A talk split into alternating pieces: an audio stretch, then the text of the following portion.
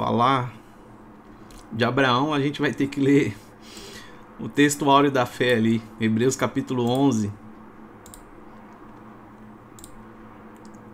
Beleza? Então vamos lá, nós podemos começar. Pai, que não seja nós mesmos, mas que sempre o Senhor. Uh, que o Senhor possa nos ensinar, assim como o Senhor sempre fez. Ensina-nos a ouvir a tua voz, que o teu Espírito fale aos nossos corações, ao coração de cada um, trazendo a tua revelação, Deus.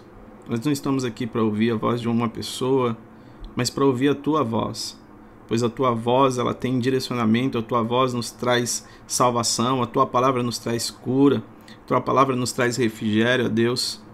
Por isso eu te louvo e te agradeço, ó Pai, por mais esse dia que o Senhor tem nos dado. Toma a direção de cada palavra e de cada pessoa que aqui for falar, ó Deus. Não seja nós, mas que seja o Senhor. Nós queremos te agradecer, ó Deus, aqueles que vão ouvir depois, que vão ser tocados também pela tua palavra, pois ela não está limitada ao tempo que está acontecendo agora, a tua palavra não está presa ao tempo. Por isso, Deus, nós queremos entrar e mergulhar nessa palavra, em nome de Jesus. Nós vamos ler então Gênesis 15. Quem puder me ajudar aí, o Thiago está aí. Gênesis 15. O, o Thiago está com violão? Tiagão, tô por aí, amigo quer que eu vou lendo Gênesis 15, pastor, enquanto ele... Pode, pode ser, pode ser. Enquanto não, pastor. tá atrasado hoje, amigo, faz parte. Tranquilo. tu quer que eu leia? Pode ser. Vamos, vamos ler até o verso 14, depois a gente vai vindo devagarzinho, tá? Tá. Eu vou ler até o 7, depois você dá continuidade. Veio a palavra do Senhor a Abraão. Mas Abraão, eu sou o teu escudo, o teu galardão será. Senhor Deus, que me haverás de dar se sem filhos e o herdeiro da nação Damasceno Eliezer? Disse mais Abraão: Não me concedeste descendência. Um servo nascido da minha casa será o meu herdeiro. A isto respondeu logo o Senhor, dizendo: Não será. Não será o teu herdeiro, mas aquele que será gerado de ti será o teu herdeiro. Então conduziu até fora e disse: Olha para os céus e conta as estrelas, se é que podes. E lhe disse: Será assim a tua posterioridade. Ele creu no Senhor. Posteridade, desculpa, gente. Ele creu no Senhor e ele foi imputado para a justiça. Diz-lhe mais: Eu sou, sou o Senhor que te tirei de Ur dos Caldeus para dar-te por herança consegue continuar? Sim, é do 8 até, que eu não vi o último. Até o 14. 8 ao 14. E disse ele: Senhor Jeová, como saberei que hei de herdá-lo? E disse-lhe: Toma-me uma bezerra de três anos, e uma cabra de três anos, e um carneiro de três anos, e uma rola e um pombinho. E trouxe-lhe todos estes e, par e o partiu-os pelo meio, e pôs cada parte deles em frente da outra mas as aves não partiu, e as aves desciam sobre os cadáveres. cadáveres. Abraão, porém, as enxotava. E pondo-se o sol, um profundo sono caiu sobre Abraão. E eis que grande espanto e grande escuridão caiu sobre ele.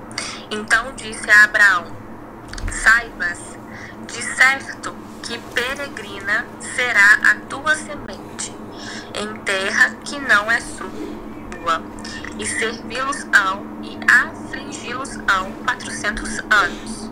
Mas também eu julgarei a gente a qual servirão, e depois sairão com grande fazenda. Uh, vamos vamos continu continuar só mais um pouquinho. Isso, por favor. Vai até o 21. Pode ir até o 21. Pastor Jean? E. Oi, desculpa, eu estava falando com o microfone fechado. Vai até. Vai até o 17, por favor. Tá bom. E tu irá a teus pais em paz. Em boa velhice será sepultado. E a quarta geração tornará para cá, porque a medida da injustiça dos amorreus não está ainda cheia. Lá embaixo no versículo 17. E sucedeu que, posto o sol, houve escuridão, e eis um forno de fumo e uma tocha de fogo que passou por aquelas metades.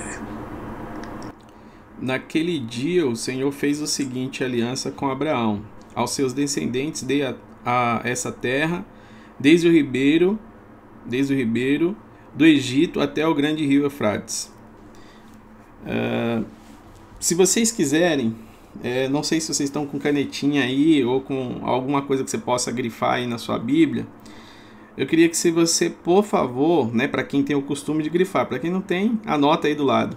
Mas marca aí o versículo 16, que a gente vai falar sobre isso. Está escrito assim, ó, na quarta geração os descendentes voltarão. Se puder grifar essa parte, na quarta geração os descendentes voltarão.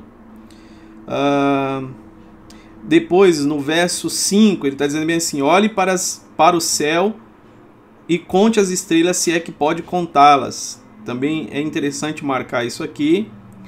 E o verso. Verso. Verso. Cadê aqui? O verso 10. E trouxe todos esses animais, né? Se você quiser, grifa o verso 8, 9, 10 todo. E o verso 12. Ao pôr do sol, Abraão tomou sono profundo. Por isso que nós colocamos ali sobre o sono de Abraão. Sono profundo. Uh, vamos lá, vamos começar aqui. Primeiro, né? Quem que você lembra? A primeira pessoa que ela, ela tem um sono profundo na Bíblia. A primeira pessoa a ter um sono profundo na Bíblia foi Adão. E o que, que Deus fez? De Adão, Deus tira a sua companheira, que é a sua aliança. Agora, Deus também coloca o Abraão com sono profundo. E por que sono? Tá? Nós vamos falar um pouquinho sobre os cinco sentidos e por que, que o sono, né? Antes de falar um pouquinho sobre isso, eu queria só, só entrar nesses detalhes aqui da por que, que Abraão ele, ele foi chamado aqui para trazer três animais, certo? É uma cabra, um é, um novilho, uma cabra e um carneiro, todos de três anos de vida, e também uma rolinha e um pombinho. Ou seja, três animais que andam na terra e três e dois outros que eles podem tanto andar na terra como voar. Então é, são dois animais que têm acesso a céus e terra e três que têm acesso somente à terra. Nós precisamos entender esses, esses esses tipos de animais aqui que está configurado nessa nesse, nesse pedido que Deus faz para ele, tá? Uh, você vai ver que ele vai cortar os três animais que andam pela terra, mas os dois que está é, que pode transitar entre céus e terra, ele não faz isso. Porque são os pássaros, e isso fala sobre pássaro. Normalmente a gente vai associar a liberdade. Pois conhecereis a verdade, a verdade vos libertará. Uh, pássaros a gente associa a, a não ser que você corte as asas dele, né? Por isso que o Abraão não vai cortar nada nesses animais, porque isso está associado à liberdade. Também lá na frente nós vamos entender que essa é uma outra oferta, são tipos de oferta aqui que Abraão precisou fazer, que Deus vai dar uma resposta para ele. Ele questiona Deus, né? Sobre a aliança que Deus tinha com ele. E aí Deus, é, se você quiser usar uma hashtag, Hashtag eu vou colocar o botão do off no Abraão, ou seja, eu vou desligar ele num sono profundo. Para a gente continuar, eu preciso ler em Levíticos capítulo 5, verso 7. Levíticos 5, 7. E quem puder também abrir aí Lucas 2, 22. Levíticos 5, 7. Lucas 2, 22. Enquanto vão abrindo aí, eu vou ler aqui em Romanos 4, 17. Tá? Romanos 4, 17. Deixa eu colocar os versículos lá que eu esqueci. Só um minutinho. Vou colocar aqui os versículos no grupo. Romanos 4, 17. Quem quiser pode pode ler. Não sei se alguém já achou aí. Se tiver se tiver como ler, se não eu peço para alguém subir aqui, alguém que está na audiência que possa nos ajudar para ler. Se tiver alguém que está em casa aí mais tranquilo, de boa com a Bíblia e queira subir aqui, que a gente possa ler juntos, não ficar só nas minhas falas, eu queria compartilhar a leitura. Pastor Degmar, paz, tudo bem? Seja bem-vindo aí, querido. Paz, Deus abençoe aí. Veio para ouvir um pouquinho de vocês esta tarde aí. Deus abençoe. Vou ficar aqui ouvindo. Amém, amém. Então nós vamos ler Levíticos 5, 7, Lucas 2, 22, Romanos 4, 17. Deus aperta o botão do off no Abraão, dizendo bem assim: Abraão, você vai ter que dormir eu vou te revelar alguns mistérios. E é isso que a gente vai navegar. Tem muita coisa aqui é, que Deus colocou. Tem muita coisa aqui que Deus colocou nesse, nesse, simplesmente nesse capítulo. Por isso que hoje eu não, não vou acrescentar outros capítulos, porque aqui já tem bastante, bastante coisa para a gente navegar aqui. O Abner também chegou aqui. Pastor Jean. Oi. É Levítico. Levíticos 5, 7. Pode ler até, até o 9. Tá bom. Tá bom. Aí se tiver alguma coisa diferente, você me fala, tá? Tá ok. Se alguém não tiver recursos para comprar uma, uma ovelha ou uma cabra, então apresentará a Deus o Senhor duas rolinhas ou dois pombinhos como oferta para tirar a culpa do pecado que cometeu.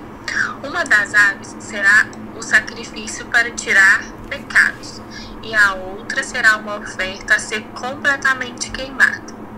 A pessoa entregará as duas, as duas aves ao sacerdote, e este oferecerá primeiro a ave que é o sacrifício para tirar os pecados. O, sa o sacerdote quebrará o, quebrará o pescoço dela sem tirar a cabeça e borrifará o lado, o lado do altar com uma parte do sangue. Depois deixará o sangue da ave escorrer na base do altar. Esta é a oferta para tirar pecados. Amém. Amém. Bom, eu, eu pedi para ler Levíticos, né? A gente está vendo aqui que a Levíticos, os livros de orientação do como o povo deveria conduzir na antiga aliança. Ele vai dizer aqui sobre duas rolinhas, né? Para aquele que não tivesse condições, né? Se não houvesse recursos para comprar ou para oferecer, na verdade, uma ovelha, ele tinha uma outra alternativa. E nós vamos ver em Lucas 2:22, quando Jesus nasceu, os pais ele oferece, porque os pais não têm recurso, então os pais vão oferecer aquilo que está escrito em Levíticos. Então é Lucas capítulo 2, o verso 22 ao 24. Quem puder ler. Posso ler? Pode, pode, por favor, Toti. Lucas 2, capítulo 22, versículos 22 passados os dias, é aqui a apresentação de Jesus no templo, né? Isso. Passado, passados os dias da purificação deles, segundo a lei de Moisés, levaram-no a Jerusalém para o apresentarem ao Senhor. Conforme o que está escrito na lei do Senhor, todo primogênito ao Senhor será consagrado e para oferecer um sacrifício segundo o que está escrito na, lei, na, na referida lei, um par de rolas ou dois pombinhos. Obrigado, obrigado. Uh, então nós temos aqui uh, o que Deus pediu para Abraão. Nós temos, veja que há duas aves que ele não não corta elas, há três animais que ele corta e aqui em Levítico nós temos a orientação para aquele que não tem recurso. Era uma, uma orientação, né, para que se cumprisse as leis, eles precisavam levar ao sacerdote essa oferta. Como José e Maria eles não tinham recurso, ele levou justamente isso que está escrito aqui em Levíticos. Bom, mas o que isso tem a ver com o que Deus está apresentando aqui a Abraão? Aí a gente precisa ler é, Romanos capítulo 4, verso 17. Romanos 4, 17. Enquanto vai abrindo, já está aberto aí? Pode ler, por favor. Tá. Como está escrito, por Pai de muitas nações, que constituí perante aquele no qual creu, a saber, Deus, o qual vivifica os mortos e chama as coisas que não são como, já, como se já fossem. Bom, aqui ele vai falar sobre Abraão e, e continua um pouquinho, até a parte que ele vai dizer bem assim, não enfraquecendo na fé. Tá. O qual em esperança creu contra a esperança que seria feito pai de muitas nações, conforme o que lhe fora dito. Assim será a tua descendência, e não enfraqueceu na fé, nem atentou para o seu próprio corpo já amortecido pois era de quase 100 anos, nem tampouco para o amortecimento do ventre de Sara. Ótimo. Então nós temos, olha só, nós temos três, três animais, né, que andam sobre a terra. Nós temos dois animais que eles podem transitar em céus e terra. Esses três animais eles são cortados no meio. Esses outros dois animais que a gente leu lá em Gênesis 15, eles não foram cortados. Isso falava sobre uma oferta que aconteceria lá na frente. Esses três animais, eles falam sobre três gerações. E nós temos o, esse outro tipo de animal, que são as aves, que fala sobre uma quarta geração. Tá? Então, no total, nós temos aqui quatro ofertas que representa quatro gerações. Então, Deus faz uma aliança com Abraão é, definindo sobre quatro gerações. E por que, que Deus falou é, com Abraão e Abraão? Ele corta esses animais no meio, ele percebe que o céu começa a escurecer, de repente ele vê aves de rapina se aproximando e ele começa a expulsar essas aves, porque elas queriam pegar a oferta. E chega uma hora que ele cai num sono e dali para frente há uma escuridão há uma chama que passa no meio dos animais e é sobre isso que nós vamos falar. Então vamos lá. Primeiro, é, nós precisamos lembrar sobre os cinco sentidos que Deus estabeleceu ao homem. Alguém lembra os cinco sentidos? Quais são os nossos cinco sentidos? Quem, quem se arrisca aí? É os cinco sentidos, que a ciência. Aquela hora que todo mundo fica com vergonha, né? Não, mas é, é o padrão, é o padrão. Cinco sentidos padrão. Paladar, olfato, tato. que mais? que mais? Paladar, visão. Visão, paladar, olfato, tato. É, visão, paladar, olfato, tato e audição. Ok.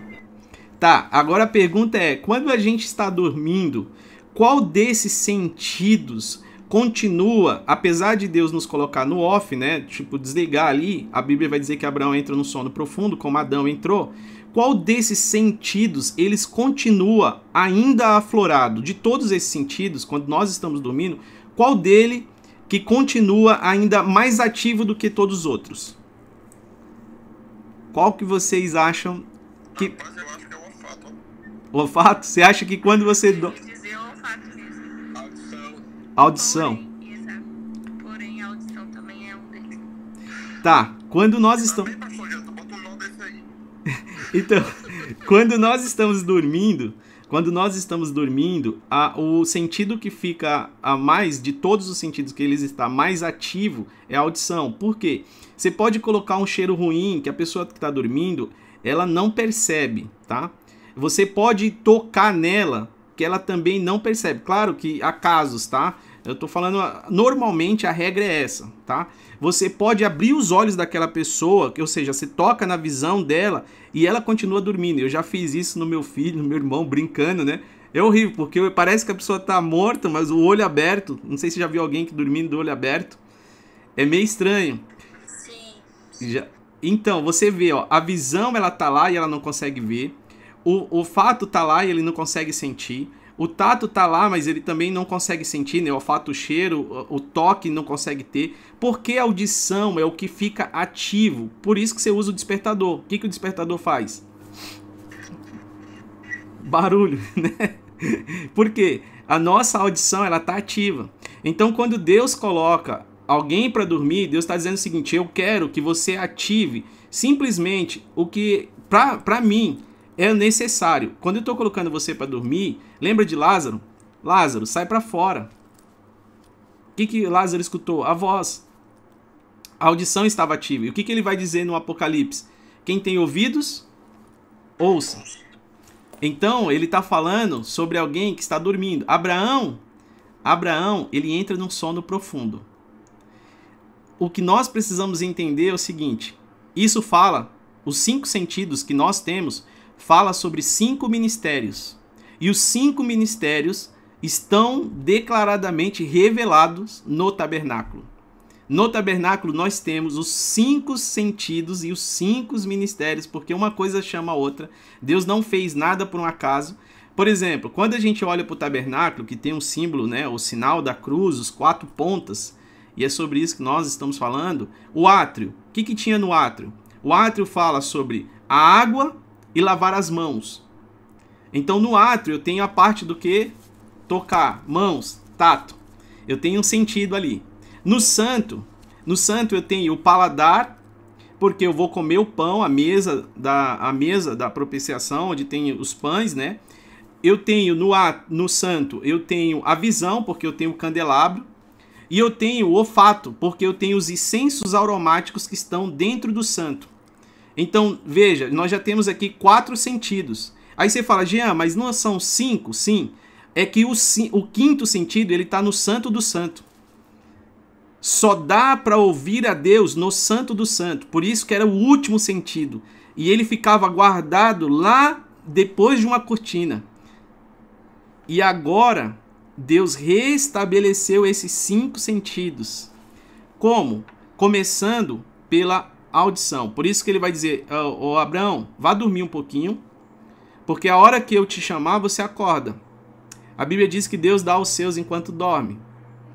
Deus nos dá revelação e Deus nos dá é, visões, profecias, várias coisas. Por isso que você acorda, de vez em quando você acorda, você vai dormir com um problema e acorda com a solução. Porque Deus falou ao seu ouvido enquanto você dormia. Das vezes você não percebe isso. Mas se Deus dá os seus enquanto dorme, é que Deus está dizendo: a hora que eu aperto o botão off em você, eu estou te chamando para um lugar secreto. É necessário. Adão, quando ele, ele vai dormir e Deus acorda ele, ele percebeu que ali tinha uma aliança agora. Abraão, ele vai dormir e agora ele vai perceber que Deus tem uma aliança em Gênesis 15 e ele vai e eu vou entrar aqui nos mistérios dessa aliança. Quais são os mistérios dessa aliança? Vamos lá, nós falamos sobre os cinco sentidos que estão dentro do, do tabernáculo.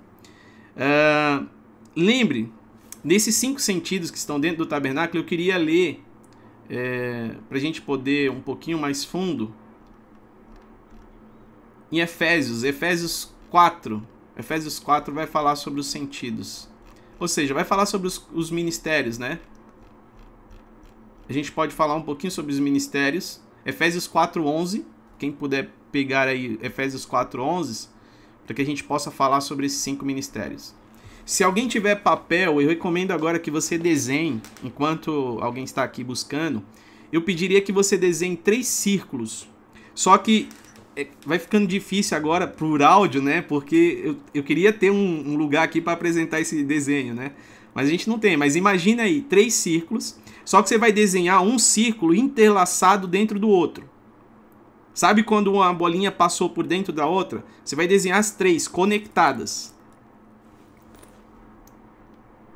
E aí você vai chamar a primeira bolinha, você chama de espírito, a segunda bolinha você chama de alma e a terceira bolinha você chama de corpo. Nós vamos entender por que, que Deus passou no meio dos animais. Além da aliança, tem algo espiritual aqui. Pode ler, pastor? Pode ler, por favor. Efésios 4:11, é isso? Isso. Ok. E ele mesmo deu uns para, para apóstolos e outros para profetas, e outros para evangelistas, e outros para pastores e doutores. Continua?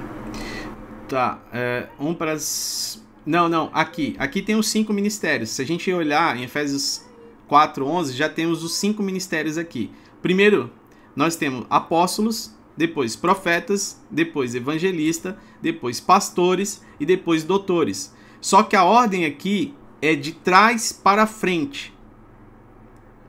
Como assim? É do, do fim para o começo. Vamos lá. Para que a gente entenda essa ordem aqui que Deus estabeleceu, esses cinco sentidos que estava lá no tabernáculo e que agora ele revela em cinco ministérios, dizendo que a igreja opera nos cinco ministérios, nós precisamos ler Marcos capítulo 5 e o verso 37. Lembrando que eu estou falando sobre o sentido da audição, tá? Porque Abraão estava dormindo. Deus nos colocou para dormir por causa desse sentido, esse quinto sentido, porque começa é dele que começa tudo. Lembra o que, lembra o que Deus falou quando Adão pecou? Ele disse bem assim: olha, para quem você deu ouvido? Porque é o ministério. É no Santo do Santo que o homem ouvia Deus. Então Deus perguntou para Adão: Você está no Santo do Santo? Esse lugar aqui, para quem você deu ouvido aqui? E ele disse: Olha, para a mulher. E a mulher deu ouvido para quem? Para a serpente. Então, quando eles deram ouvido para isso, eles perderam a visão. Eles começam a ver as coisas diferente porque um sentido começou a afetar o outro. Mas vamos lá. Marcos capítulo 3, verso oh, desculpa, Marcos 5 do 37 até o 42. Pastor Brinco também chegou aqui.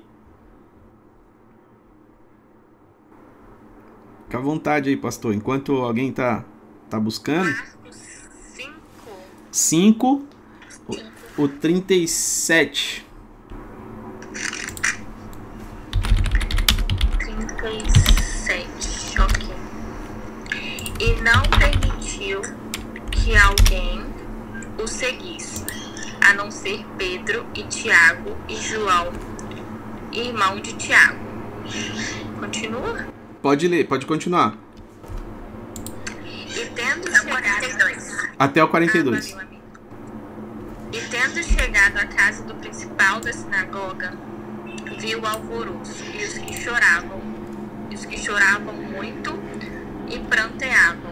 E, entra, e entrando disse-lhes: Por que vos al- alvos, alvoroçais e chorais?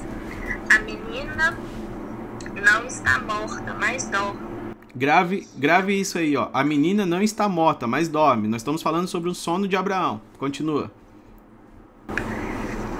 E riam-se dele, porém, ele, tendo feito sair, tomou consigo o pai e a mãe da menina e os que com ele estavam, e entrou onde a menina estava deitada.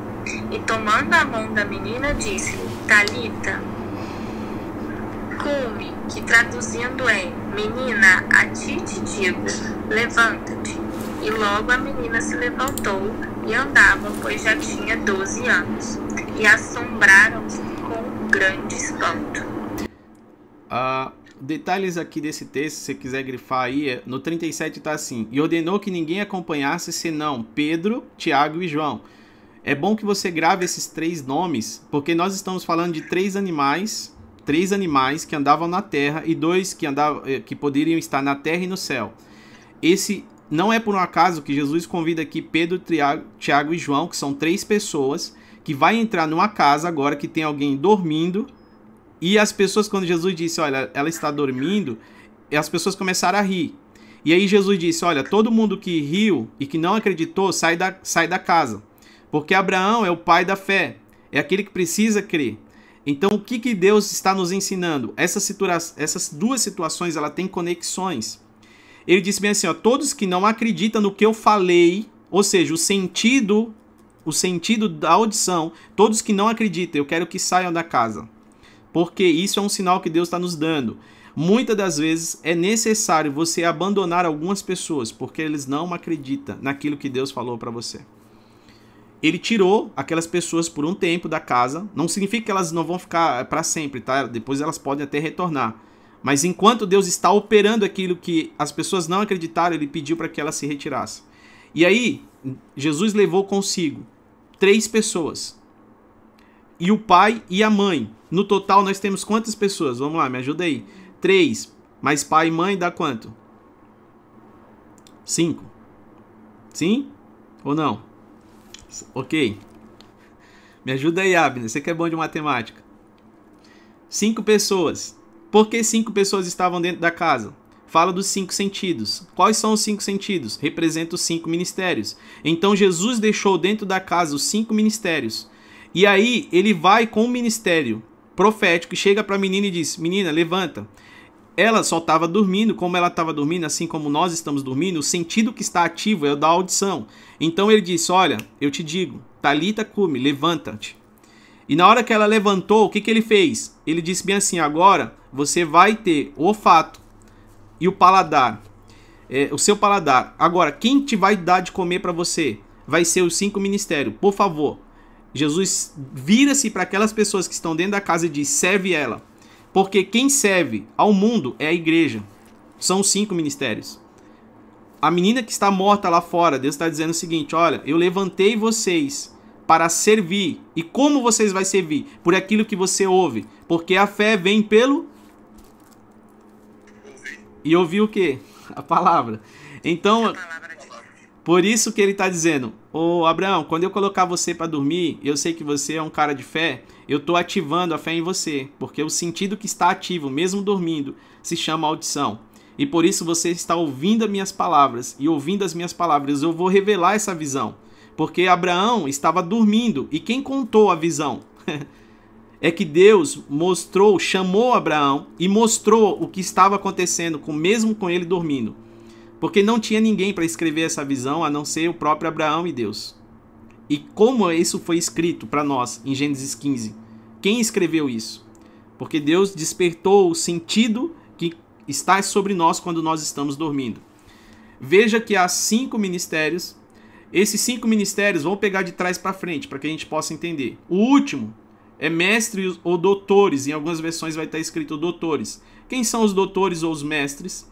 São aqueles que fazem o diagnóstico, ou seja, através da palavra, ele identifica dizendo bem assim, ó, essa febre está sendo gerada por causa disso e disso e disso.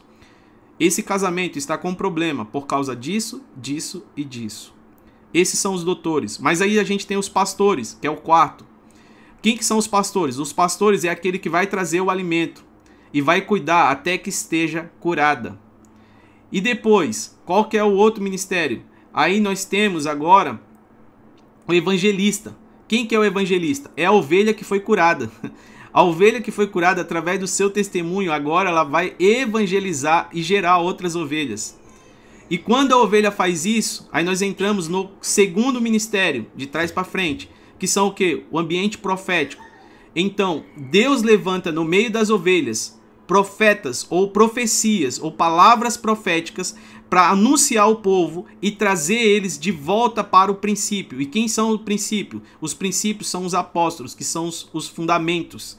Então Deus usa os cinco ministérios operando desde o início, desde o início, para que os cinco ministérios que são é, representados pelos cinco sentidos que está lá no tabernáculo operem em nós.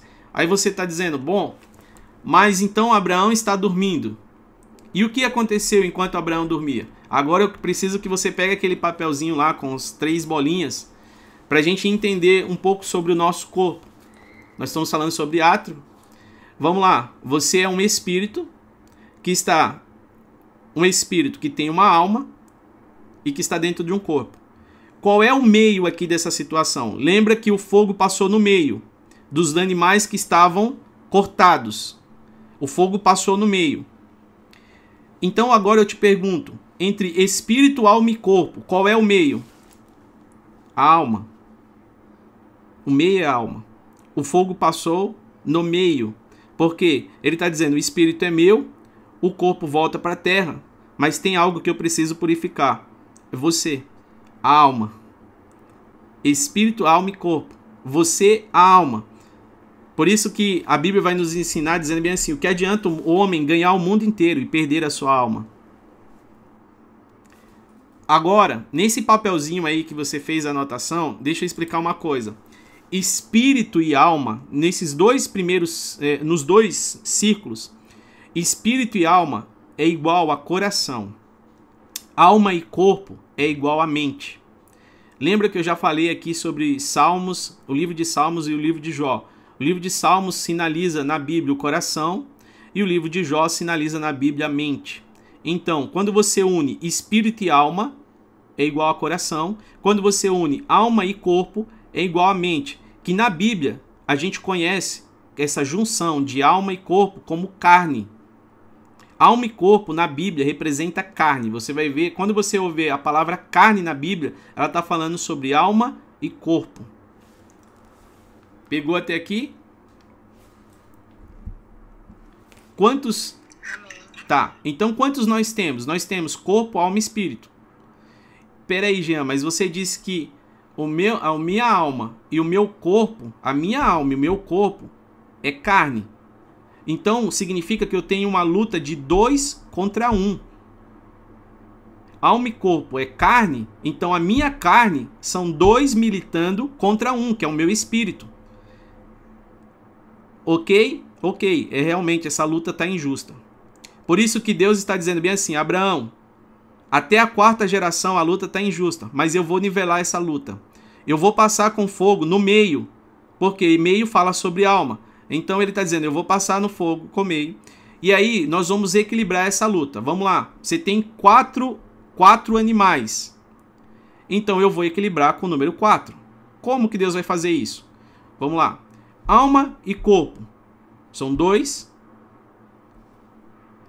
Agora, o teu espírito é um, mas com o espírito de Deus são dois. Então, 2 vezes 2, 4. 2 mais 2, 4. O que, que Deus fez? Deus equilibrou a parada. Ele está dizendo: olha, o meu espírito e o teu espírito agora luta contra a carne e contra. O que, que é a carne? Que é a alma e o corpo. A carne se trata a junção de alma e corpo. Então agora você tem um aliado. O que, que é esse aliado? O Espírito de Deus. Que passou ali e está dizendo: Eu vou equilibrar isso aqui. Por isso que eu estou te pedindo quatro animais. Eu vou passar. Eu vou passar.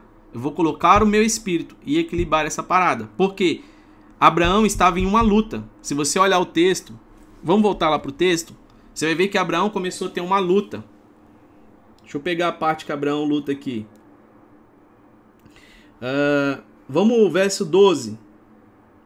Verso 12. Quem puder ler em Gênesis 15, 12.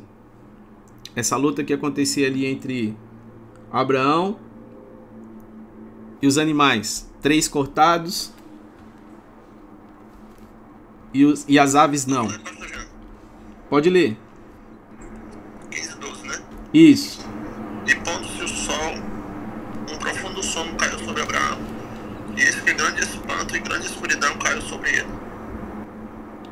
Uau! Eu não sei se você percebeu, mas o sol estava se pondo. Você lembra quando Deus chegou no jardim? O sol também estava se pondo. Tem um mistério aqui. Quando se pôs o sol, ele cai no sono profundo e vieram é, densas trevas sobre eles, apavorante, e e aí ele antes no verso 11, se a gente ler o verso, desculpa, o verso 10, né, Abraão trouxe esses, esses animais e cortou no meio, cada metade de frente para outra. Porém, as aves ele não cortou, e nisso aves de rapina começaram a descer sobre os cadáveres. O que, que são as aves de rapina aqui nessa simbologia? O que, que pode voar hoje? Homem pode voar? Não. E anjos caídos podem voar? Sim. São espíritos. Então ele está dizendo o seguinte: olha, quanto Abraão ofereceu uma oferta ao pôr do sol, ao pôr do sol, Deus colocou ali, estabeleceu essa aliança com Abraão, mas havia uma luta que ele vai se cansar. Por quê? Começa a descer espíritos malignos contra quem? Buscando o corpo da oferta. O corpo da oferta agora é como se fosse o corpo de Moisés, não sei se vocês lembram, que há uma luta pelo corpo de Moisés. Agora aqui nessa oferta há uma luta por esses corpos que já estavam ali. E agora nós vemos que aves de rapina, aves de rapina na Bíblia, Jesus vai falar o seguinte: havia um semeador e ele semeando veio aves e fez o que? Buscou comer a semente. O que, que Jesus estava nos ensinando? Existir, existe uma luta. Mas como é que a gente vence isso? Ele está dizendo: põe fogo. põe fogo. Como diz o pastor Brinco, quando você põe fogo, a serpente ela pula fora. Hoje, nós somos como labaredas de fogo. Hoje, Hebreus capítulo 1, verso 6, e diz assim: E uma vez mais, quando Deus introduziu o primogênito no mundo, declara. Quando Deus introduziu o primogênito no mundo, ele declara: Todos os seus anjos o adorem. Quanto aos anjos, ele está dizendo, ele afirma que aos seus anjos, que faz dos seus anjos ventos, e dos seus servos labareda de fogo. Então vamos prestar atenção nesse capítulo aqui. Se dos anjos ele faz vento e dos servos ele faz labareda de fogo, ele está dizendo o seguinte: os anjos faz a manutenção, os anjos de Deus faz a manutenção soprando o fogo. Aí ele está dizendo, mas Jean, tem a sua função. Qual é a minha? Os servos faz a manutenção do azeite. Então os servos faz a manutenção do azeite para que o fogo não se apague e os anjos sopram sobre o fogo, como Deus pega a minha e a tua vida e faz como labaredas de fogo. Existe uma equipe agora. Os anjos estão dando. Deus deu ordem aos anjos para estar com vocês, aos seus anjos. Lembra que o diabo disse? Lança-te daqui. Por quê? Porque o teu anjo vai, vai, vai pegar você. Ali ele estava fazendo uma, uma proposta ousada. Era por tudo ou nada. E, e o próprio Jesus vai dizer: Não tentarás o Senhor, teu Deus. Mas o diabo diz: Olha, teu, teus anjos dá ordem ao teu respeito, né? Lembra que aqui Deus está dizendo e está nos trazendo um mistério que estava acontecendo ali. Êxodo, Êxodo capítulo 27, o verso 20. Se a gente puder ler em Êxodo capítulo 27, o verso 20, vai dizer o seguinte: Isso é sobre a ordenança de manter o fogo aceso dentro do tabernáculo. Não só dentro do tabernáculo, mas em toda a congregação. Ordenará aos filhos de Israel que traga um azeite puro. Quem que tem que trazer? Não é o anjo, não. Os filhos de Israel. O azeite puro de oliva, batido, para o candeeiro, para fazer as ordens, as lâmpadas continuadamente.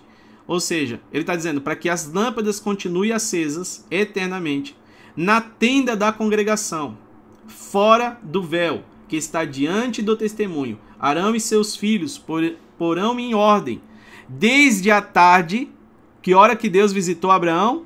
À tarde. Ele está dizendo desde a tarde até o período da manhã.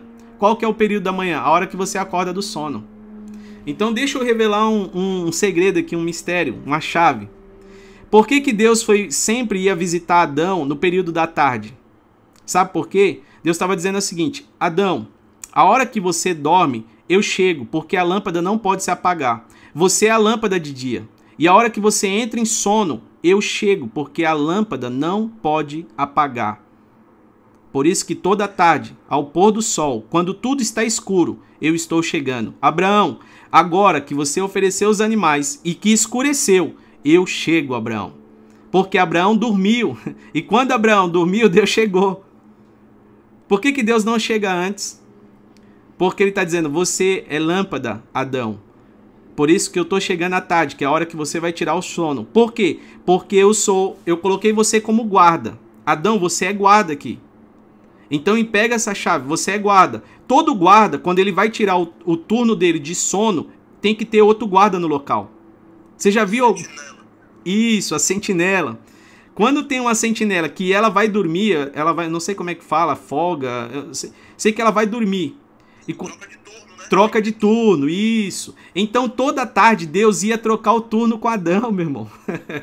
Por isso que era na viração do dia, toda tarde. Deus está trazendo aqui para Abraão e dizendo bem assim: atardeceu e eu tô chegando. Deus disse pro, em, em Êxodo, dizendo bem assim: Arão, toda tarde até amanhã, é de tarde até de manhã, faça isso.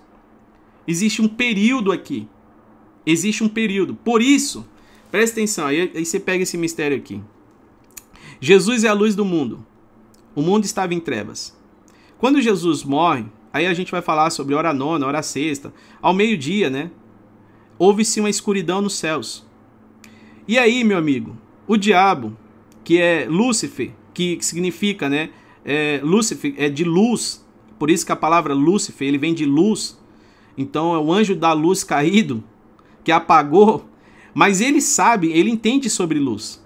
Então, na hora que Jesus morre, na hora que Jesus entrega o Espírito, o mundo inteiro fica escuro. E aí, eu vou conjecturar aqui. Talvez os diabos vá se reunir no inferno e dizer bem assim: ó, eu olhei na terra e não achei mais nenhuma luz. Apagou tudo. Parece que já era. Mas de repente, no domingo pela manhã, abre-se um túmulo, há uma grande luz. A Bíblia diz que há uma grande luz. E aí Jesus ressuscita. E aí o diabo está dizendo bem assim, mas, espera aí, ele foi embora. Ele, ele foi embora, ele ficou aqui 40 dias e foi embora. E o que aconteceu com a terra? Para onde a gente olha hoje, tem uma chama acesa. Em qualquer lugar do mundo. Tem alguém nesse momento, nesse exato momento, orando, colocando azeite. Em qualquer lugar, não se apaga mais.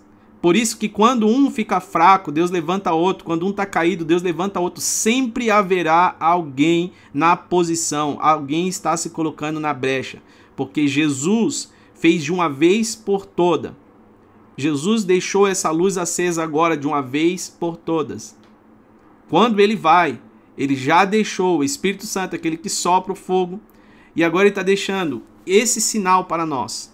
Porque sempre precisa ter a luz acesa. Sempre precisa ter a luz acesa. A lâmpada não pode se apagar. Lembra de Davi? Davi estava lutando e disseram bem assim: Davi, você está ficando doido? Tu és a lâmpada de Israel, você não pode apagar, não, Davi. Você não pode apagar. Mas vamos continuar.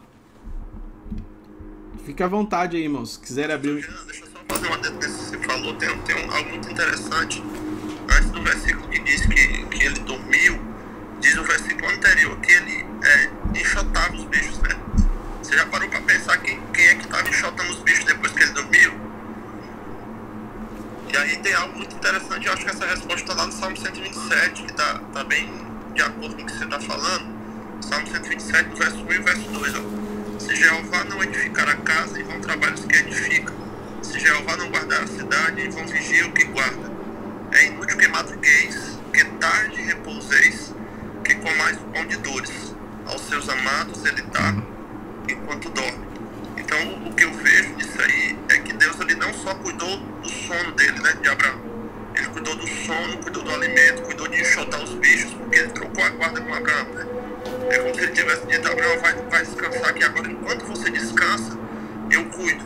Né? E isso precisa ficar muito claro na vida da gente, pastor Jean. É isso mesmo. É essa a chave. É justamente isso. Descansa em mim. Descansa em mim.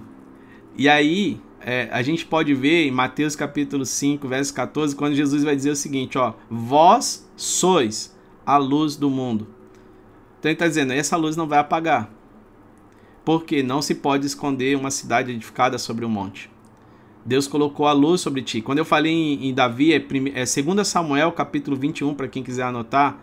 É, havia um grande guerreiro conhecido, é, Ibis, Isbi ben, Benombi, e era um descendente do gigante de Rafá, que prometeu matar Davi. Olha a promessa dele. Mas aí, Absai, cuja mãe era Zeruia, socorreu Davi, atacou o gigante filisteu e o matou. E ele disse o seguinte para Davi, ó: Então os soldados de Davi fizeram a seguinte promessa: Nunca mais irá conosco a guerra, para que não apagues a nossa esperança, ou seja, a lâmpada, a gloriosa lâmpada de Israel. Olha o que eles ainda vão dizer. Aí você pergunta: quem é Absai? Quem é Absai? Esse, esse sabe o que significa Absai? O pai existe. o pai é. A palavra é aquele que matou o gigante. Enquanto o gigante ameaçou matar Davi, enquanto o gigante ameaçou matar Davi dizendo: "Eu vou resolver essa parada hoje", Davi estava cansado da luta. Ele vem para matar e aí quando de repente ele foi morto por Abissai. E quem é Abissai? O pai existe ou o pai é. Abraão é o pai da fé. É, mas aí Deus está dizendo para Abraão: o pai existe, mano.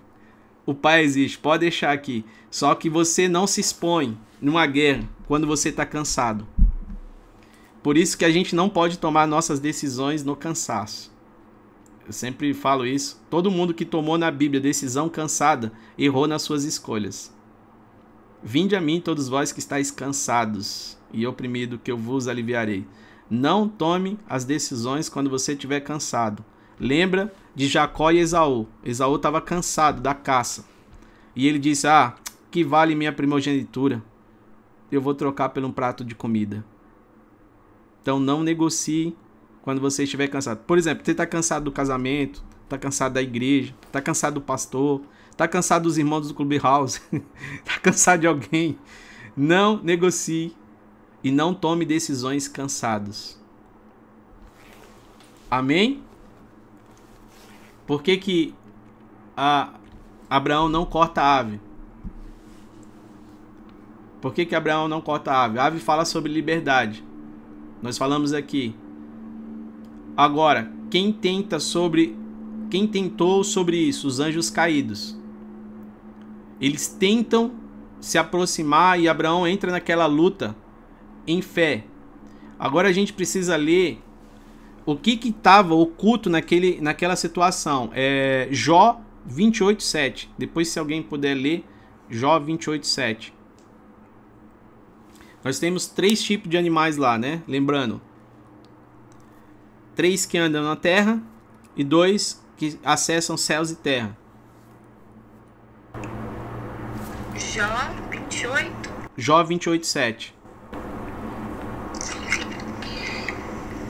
7. 28, 7. É, essa vereda a ignora, a ave de rapina, e não a viram os olhos da gralha. A minha já tá escrito falcão. Os olhos do falcão. Pode, pode. Isso, a minha também tá. A, a versão que eu tô lendo tá escrita assim, ó. Nenhuma ave de rapina conhece aquele caminho oculto. Ave de rapina não conhece o caminho oculto.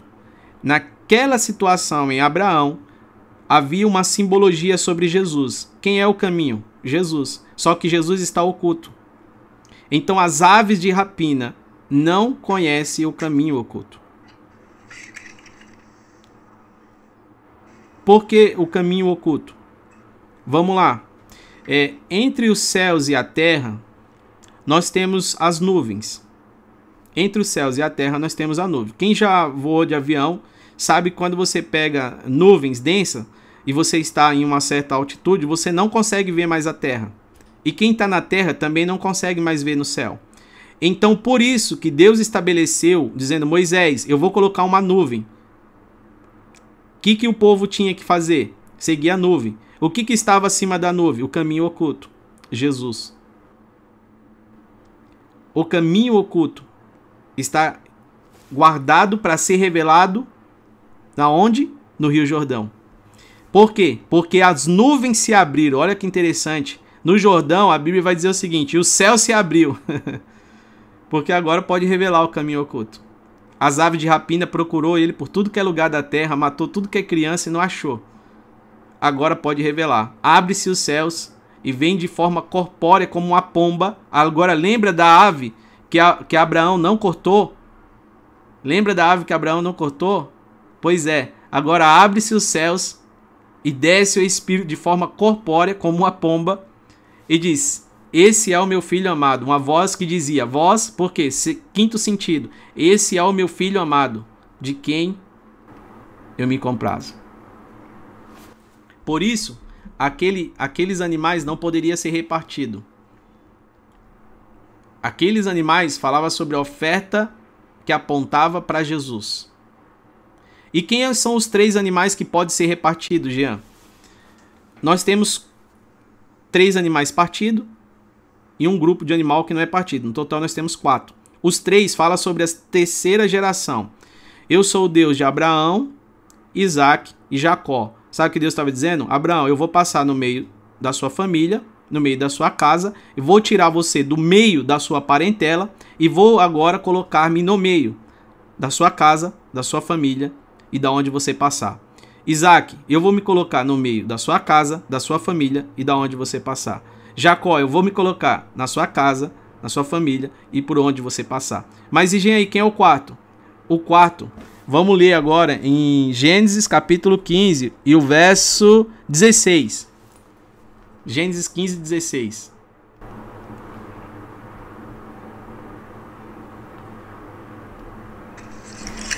É, e a quarta geração tornará para cá, porque a medida da injustiça dos amorreus não está ainda cheia. A quarta geração ele está falando sobre Jesus. E aonde que a gente pode confirmar isso? Eu já falei isso em outros vídeos, mas aí eu quero pegar em Hebreus capítulo 11, nós estamos falando de fé, nós estamos falando de Abraão, então nós vamos precisar voltar a Hebreus capítulo 11. Primeira coisa que Deus mostrou a Abraão foi dizendo o seguinte, ó, antes de você fazer essa aliança aqui e, e trazer esses animais de três anos de idade, né? Era, não era uma coincidência, Cada animal tinha três anos de idade. Falava sobre o ciclo de Jesus aqui na terra, os três anos. Porque o ministério de Jesus tem três anos na terra, né? E os animais que andavam na terra eram que foram cortados. Mas aqueles que tinham céus e terra, esses não foram cortados. Porque isso fala sobre o homem que está na terra. Então ele está dizendo: Eu me colocarei no meio de vocês, eu passarei no meio de vocês. Mas do quarto, aí você não precisa cortar. Sabe por quê? Nenhum osso dele será quebrado. Vamos ler em Hebreus capítulo 11, verso 12. Pelo que também, é, pelo que também de um, e esse já descenderam tantos em, em multidão, como as estrelas do céu e como a areia inumerável que está na praia do mar. Aqui ele está dizendo o seguinte: Abraão, um corpo já amortecido, ele não poderia ter filhos. É um corpo que já está dormindo. Apesar dele estar tá vivo, o corpo já estava dormindo. Ele não pode ter filhos, já está amortecido. Sara, a mesma coisa, já está amortecido. Então Deus está dizendo o seguinte: eu estou esperando vocês não ter condição nenhuma de ter filho, para que vocês entendam que a minha promessa não depende do corpo de vocês. A minha palavra não depende do corpo de vocês. Por isso que os três animais têm o corpo cortado, mas o quarto não. Porque toda promessa está sobre o corpo de Cristo. Não sobre o nosso. Agora, Cristo colocou a promessa em nosso corpo. Aí ficou doideira. Porque antes a promessa estava sobre o corpo de Cristo e agora Cristo trouxe a promessa para o nosso corpo.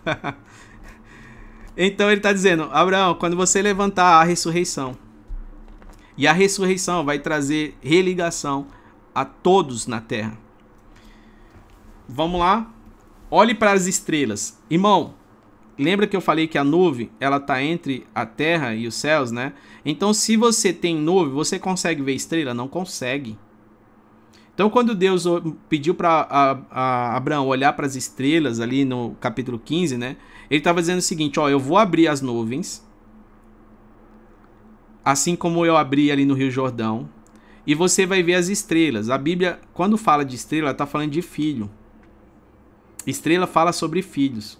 Então, quando ele pediu para Abraão olhar para a estrela, ele estava falando bem assim: olha, pra, olha sobre a minha descendência, e para a terra, olha para a sua descendência. Céus fala da descendência de Deus, terra fala da descendência de Abraão. Porque o homem veio do pó da terra, mas o filho de Deus não veio da terra. Aí, olha para as estrelas. Tem, tem algumas, algumas questões aqui. Ele abre os céus, ele abre as nuvens, porque estrelas aponta para filho. Lembra de José do Egito, né? Que ele vai ter o sonho e ele vê ele como estrela, o pai como sol e a mãe como lua. Então, quando Deus estava dizendo, olha para as estrelas, Deus estava dizendo o seguinte: você sabe que as estrelas ela tem uma velocidade, né? Elas são luz, são brilhos. E ela tem uma velocidade até chegar na Terra e leva alguns segundos, e dependendo da distância da, das estrelas, que são ano-luz, o cálculo, é, tudo que você está vendo agora, olhando para o céu, já é passado para mim. Essa estrela que você está vendo já não existe mais.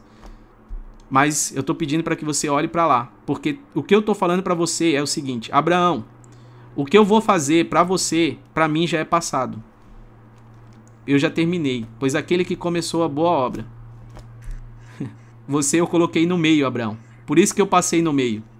Porque eu já terminei essa obra, Abraão. O que você vê é passado, Abraão. ah, meu Deus. Se a gente puder abrir os nossos olhos, irmãos.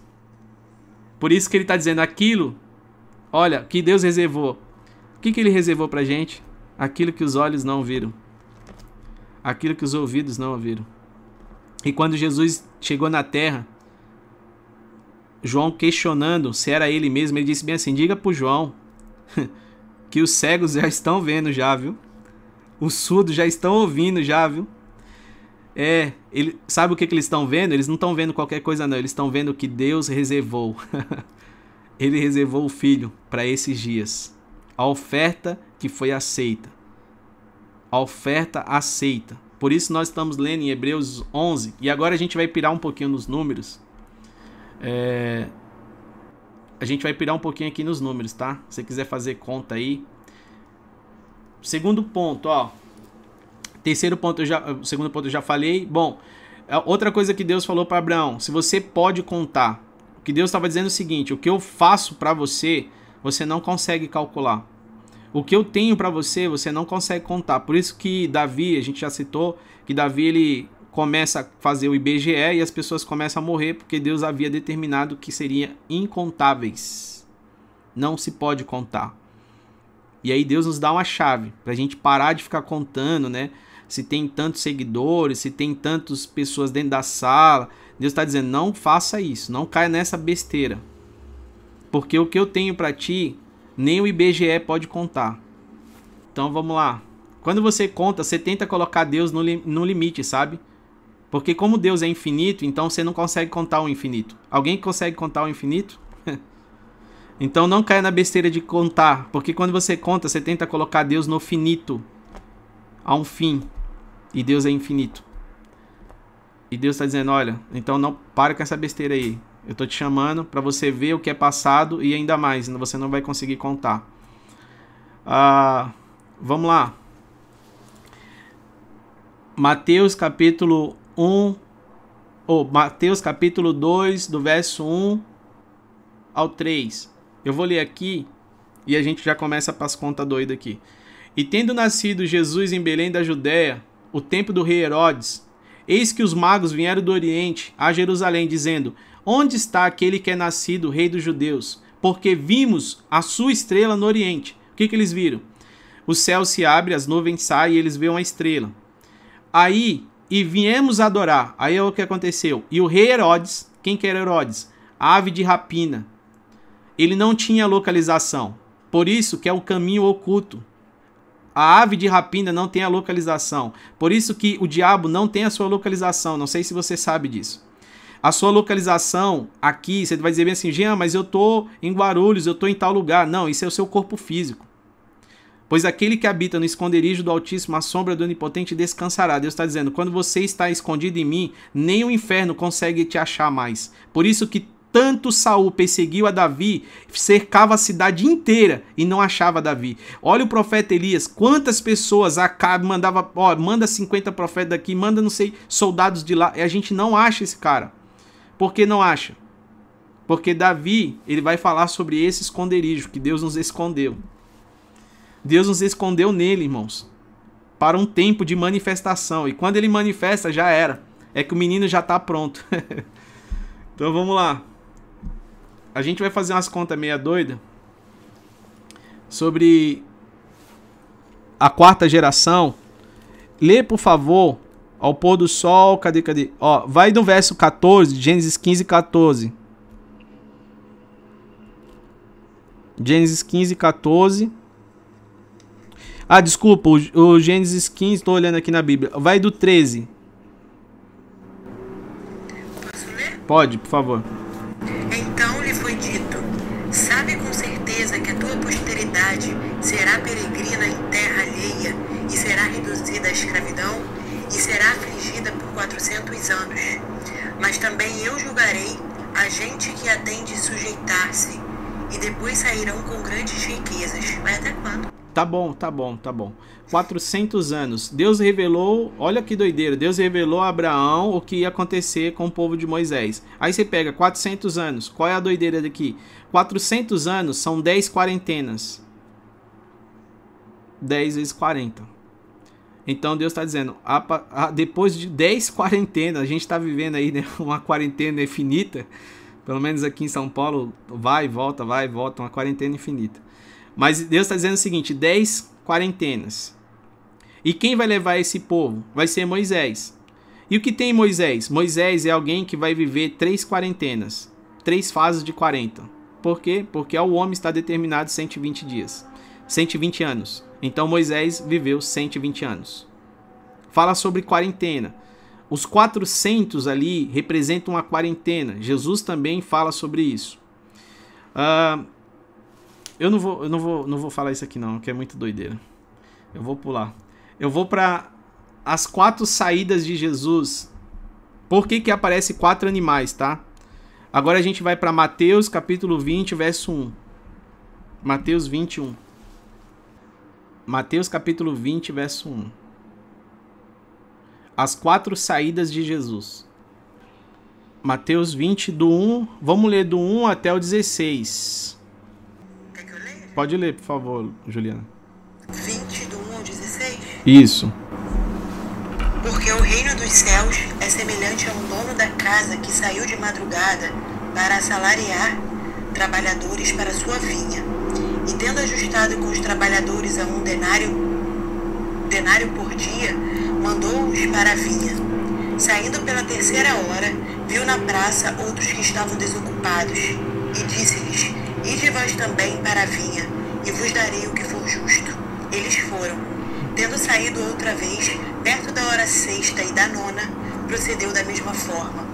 E saindo por falta da hora undécima, encontrou outros que estavam desocupados e perguntou-lhes: Por que estivestes aqui desocupados o dia todo? Responderam-lhe: Porque ninguém nos contratou.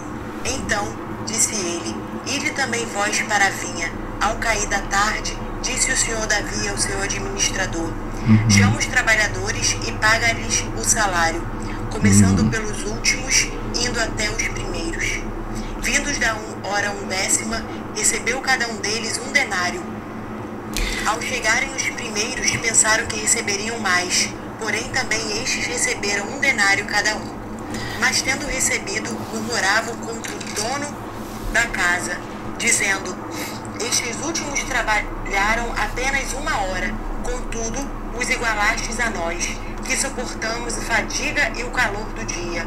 Mas o proprietário respondendo disse a ele, a um deles, Amigo, não te faço injustiça, não te combinaste comigo um denário?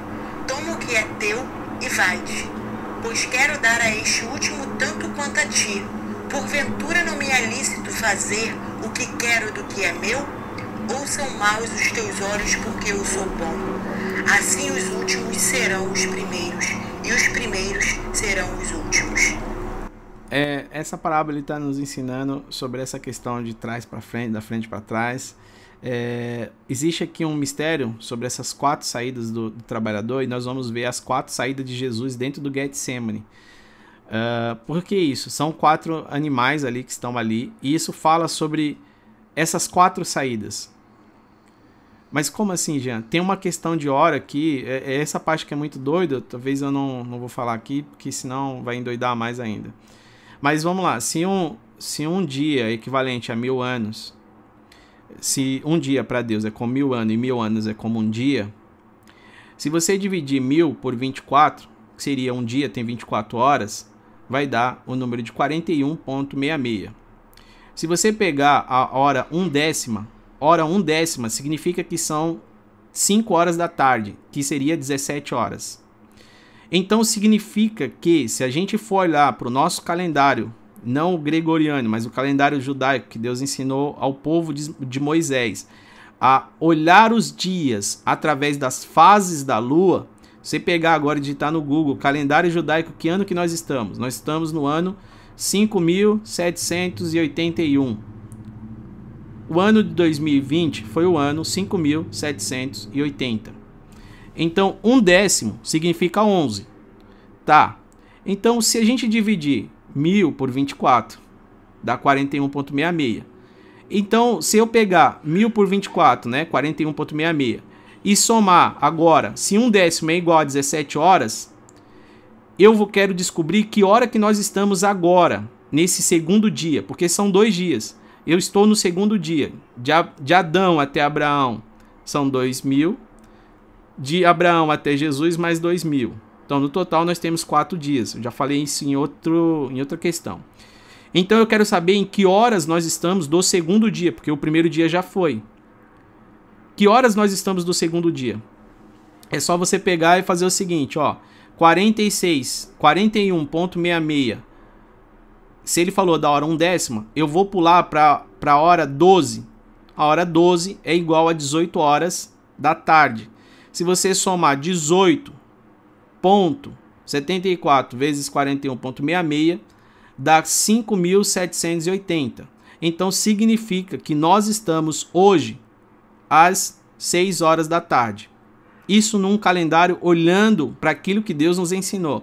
Se estamos às 6 horas da tarde, nós estamos no pôr do sol. Agora, perceba que os últimos trabalhadores, assim como Abraão, quando ele chegou, era o pôr do sol. Assim como Adão, quando ele chegou, era o pôr do sol. E agora, para chamar os últimos trabalhadores, também ele chega no pôr do sol. E o que, que ele está dizendo com isso? Ele está dizendo: a missão está terminando. Nós precisamos entender que fazemos parte dessa geração. Não estou aqui para dizer dia, nem hora, nem ano, nem mês. Eu só estou aqui para nos alertar dizendo o seguinte: o rei está voltando. E no relógio dele, as coisas estão se cumprindo. A gente está perdendo noção de tempo e espaço, porque muitas das pessoas nesses dias não entendeu, mas Deus tem recolhido muitos trabalhadores. Para quê? Para pagar o denário a eles. E muitas pessoas estão achando que é a morte de alguma coisa que está provocando. Mas não. É o dono da vinha que quis chamar os seus trabalhadores para pagar o que lhe é de direito. Então que nós possamos nos despertar, nos despertar, porque tem quem tem ouvidos ainda ouve. Ele está dizendo quem tem ouvidos ainda ouve, porque quem tem ouvidos ouça o que o Espírito diz à igreja. Essa hora, um décima, é onze. Agora nós estamos na hora 12. E o que aconteceu às 12 horas, Jean? O céu se escureceu por coincidência? Não, é porque Jesus é a luz do mundo, então se Jesus não está na terra, o sol não pode ficar mais. E aí ele vai embora e diz: é, se ele não está aqui, quem sou eu para ficar? Ele vai embora. E ali Jesus entrega o Espírito. E aí parece muita maluquice, muita doideira, mas é assim mesmo. Porque Jesus ele vai levar, assim como Abraão levou três animais ali que andava é, na terra. Jesus ele levou três discípulos, Pedro, Tiago e João, para aquela menina que fala sobre os cinco ministérios. Talita come e aí agora ele tem o pai e a mãe. No total nós temos cinco pessoas dentro da casa. Quando Jesus vai para o Getsemane, Mateus 26, 36, então Jesus levou os seus discípulos no, no lugar chamado Getsemane e disse: Sentai aqui enquanto eu vou orar. E levando consigo Pedro e os dois filhos de Zebedeu, para quem não sabe, os filhos de Zebedeu é quem? Se eu tenho Pedro, é Tiago e João, os filhos de Zebedeu, tá? E começaram ele a entristecer-se e angustiar. Começando ele a entristecer-se e angustiar, Jesus, né? Disse então: A minha alma, lembra que eu falei que a alma está no meio? E agora Jesus está dizendo a minha alma, porque o fogo passa no meio dos animais. A alma está no meio, nosso espírito está acima, nosso corpo está abaixo.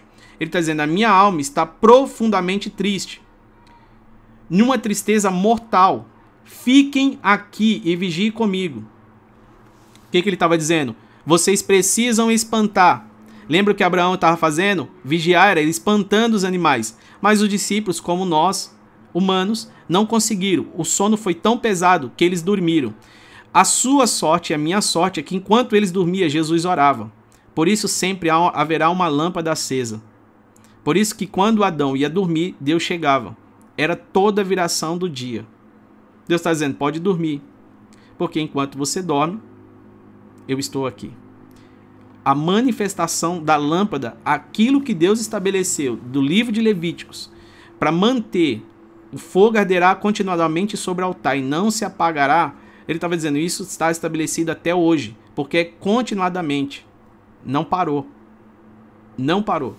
É que toda vez que você pensa em desistir, parar, ou que algum pastor, ou algum irmão diz bem assim, não, eu vou parar. Deus levanta sempre alguém na igreja, algum obreiro, em algum lugar do mundo, e diz bem assim, nós vamos orar por você. Como diz um cantor, você não vai parar. você não vai parar. E aí Jesus chamou o seu discípulo durante três vezes: Ficai aqui comigo. E quando Jesus voltava, eles estavam dormindo.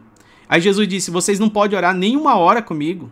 Aí Pedro oh, acordava todo, todo assustado, dizia: Olha, Pai, se for possível, afasta de mim esse cálice. E ele voltava para os discípulos, os discípulos estavam dormindo. Nós temos a figura de três animais, nós temos três pessoas aqui.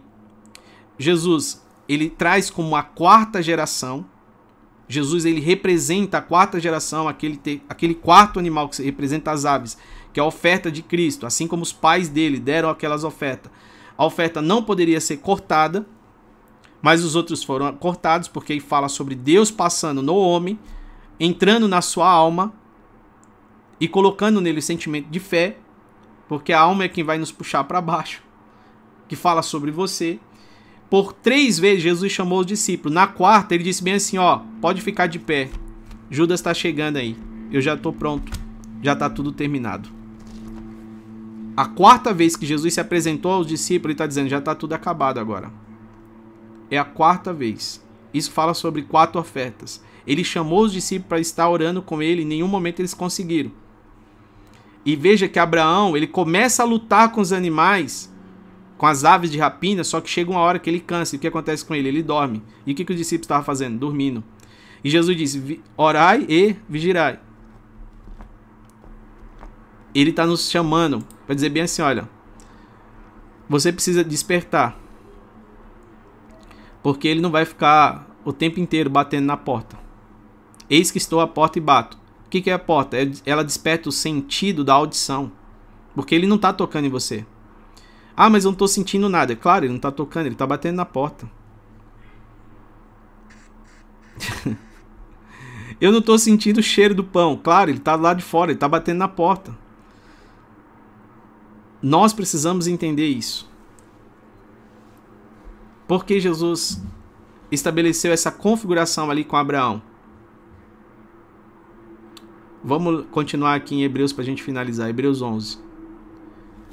Hebreus 11, ele vai, ele vai trazer uma sequência, e eu queria que você prestasse atenção nessa sequência.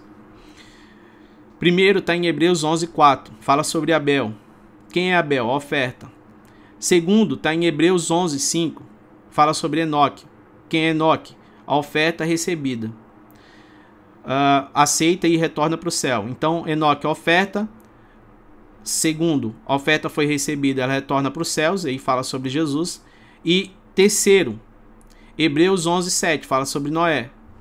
Então ele construiu uma arca sobre a terra para que haja o único meio de salvação, que é através de Jesus. Então Jesus é oferta que foi recebida, retornou aos céus e deixou para nós um único meio de salvação. Por isso que na galeria ela tá, vai falar o seguinte: Abel, Enoque e Noé. Aí você falou, Jean, mas tem três animais. Isso. Só que tem um quarto. Os três estão cortados no meio, mas tem um quarto, que são as aves. E aí o quarto falou sobre, a quarta geração, que está lá em Gênesis 15, que a gente leu aqui no verso 16. Se quiser grifar aí, porque o quarto fala sobre a quarta geração e Jesus é essa quarta geração, porque a maldição, ela vai até a quarta geração. A maldição vai até a quarta. Aí, quando chega em Jesus, zera tudo. Se você olhar o candelabro, o candelabro, ele tem quantas hastes? São sete. São três em uma ponta, três em outra e uma no meio. Então, ele está dizendo o seguinte: três fala sobre a terceira geração, Abraão, Isaac e Jacó. As outras três fala sobre nós. Agora não é simplesmente mais sobre o homem, mas é sobre Pai, Filho e Espírito Santo. Agora, quem se colocou no meio de tudo isso? Quem se colocou no meio? Qual era? Na haste do meio fala sobre Jesus. Na haste do candelabro, do meio, falava sobre Jesus. Aqueles três animais. No meio, o que, que Deus fez no meio? Deus passou no meio dos animais. Deus passou no meio da oferta. Como fogo, ele passa no meio da oferta. Aí quando chegou em Abraão, zerou tudo, tá? Então por isso que a gente está falando de Abraão passou, primeiro foi Abel, depois Enoque, depois Noé. Aí agora a gente entendeu que é sobre Jesus, né? Ele fala sobre isso. Então o que a gente vai ver é o seguinte: daqui para frente, em Hebreus 11:8, vai falar sobre Abraão. Que, que é Abraão? Jesus zerou tudo. Começa em Abraão. Aí Abraão, depois vai falar em Hebreus 11:19, vai falar sobre Isaac. Quem que é Isaac? O filho que volta da ressurreição. Quem que é Jacó? Que é o, o, o terceiro agora, depois que zerou. Então nós temos Jacó, é aquele que abençoa os seus filhos antes de morrer. então nós temos o filho que volta da ressurreição, aquele que abençoa o filho antes de morrer. Hebreus 11, 21. Agora, quem é o quarto? Depois de Abraão, Deus de Abraão, Isaac e Jacó. Quem que é o quarto? Se fosse pegar pela ordem, depois de Jacó, a figura que se estabelece como ponto central, a Bíblia vai dizer em Hebreus 11, 22. Hebreus 11, 22 fala menção sobre José. Quem é José? É a figura de Jesus. Se olhar as características de José, o que ele passou, o que aconteceu na vida dele, fala sobre o Cristo. E agora, o que, que José fala? José diz bem assim: ó, haverá um êxodo. O que, que é um êxodo? Haverá uma saída desse lugar. E quando saírem, leve os meus ossos. Então, a quarta pessoa, em Hebreus 11, fala sobre Jesus. E quem é a quinta? A quinta você vai ver falando sobre Moisés. Nessa galeria, Moisés vem quinto. Por que Moisés vem quinto? Porque Moisés fala sobre nós. O quinto sentido fala sobre nós. Moisés fala sobre duas identidades. Moisés fala sobre três fases. Moisés fala sobre a identidade humana que recebeu as leis mas também Moisés é aquele que acessa Canaã pelo Espírito. E aí você pergunta, Jean, mas e quem é a sexta? Depois de Moisés, quem que vem? Josué e Caleb. E por que, que eles não estão na galeria? Aí que está o segredo. Por que, que Deus não escreveu eles nessa galeria? Eu vou te falar por quê. Se Moisés fala sobre nós, sabe quem vem como sexto? Raabe. Meu Deus. Tirou Josué e Caleb e colocou Raabe. O que, que Deus estava sinalizando? Quando eu salvo você, a sua família está salva. Crê no Senhor Jesus e será salvo tu e a tua casa. Se Moisés é o quinto e fala sobre nós, o sexto fala sobre a família. Deus está dizendo: não, não, não, não. Você não entendeu. A promessa é o seguinte: crê em mim e serás salvo tu e a tua casa. Crê em mim e serás salvo tu e a tua casa. E por que que o sexto fala sobre Raabe? Porque o sexto foi o dia em que Deus criou o homem. E o homem saiu, o homem ficou preso no lugar bom. Qual que é o lugar bom? Seu corpo, não é ruim. Só que ele está preso. E aí Jesus vem agora e divide, está dizendo bem assim, essa guerra não vai ficar mais corpo e alma contra o espírito. Agora vai ser espírito meu e espírito do homem contra alma e corpo. Então agora nós nivelamos. Ele é, é possível agora vencer essa luta pelo espírito que habita em nós, que é o espírito de Deus. Fora isso, você nunca vai conseguir vencer essa luta, porque vai ser dois contra um. É impossível o homem vencer a luta sem o Espírito de Deus. Sempre será dois contra um. Aí, Hebreus, quem puder ler, Hebreus 11, 31.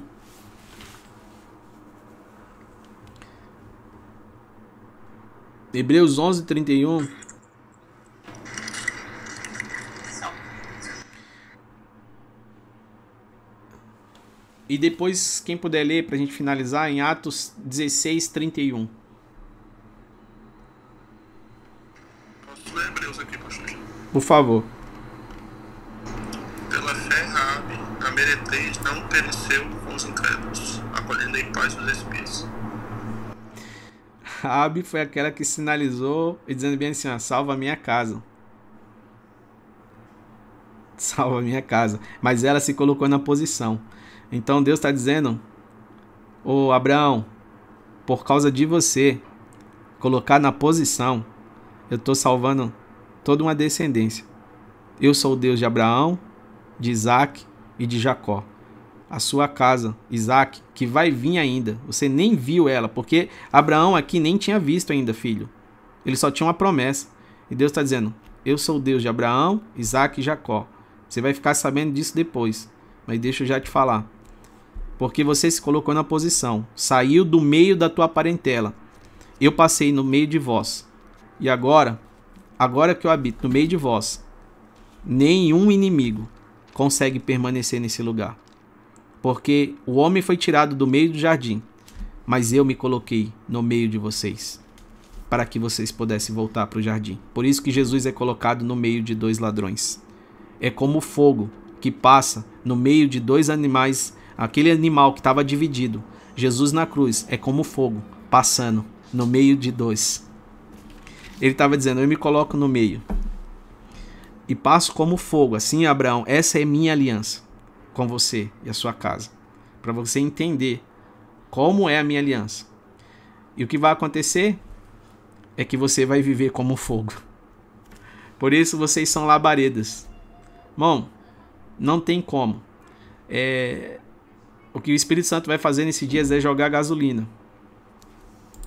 E aí vai acontecer uns negócios meio estranhos.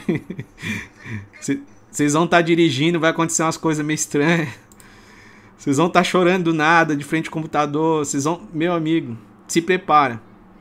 Porque não vai se apagar a lâmpada de Israel. Deus te chamou para esses dias. Por isso que ele está dizendo, os doutores, mestres, ele está dizendo, traz a minha palavra de volta, porque lâmpada para os meus pés é a tua palavra. Traz a minha palavra, que eu vou identificar onde está a enfermidade. Depois eu vou trazer os pastores para cuidar e eh, trazer alimento. Depois que essas pessoas estão curadas, elas serão evangelistas, elas vão evangelizar o mundo. E como? De uma forma profética. Eu vou colocar palavras sobre os seus lábios. Para quê? Para que elas voltem para os princípios apostólicos e não arranque nenhum fundamento daquilo que eu já estabeleci. Aleluia. Cinco. A lâmpada, né? A lâmpada ela era, era como geração de fogo, né? Era através do fogo, era através de energia. É fogo, é fire, é fire.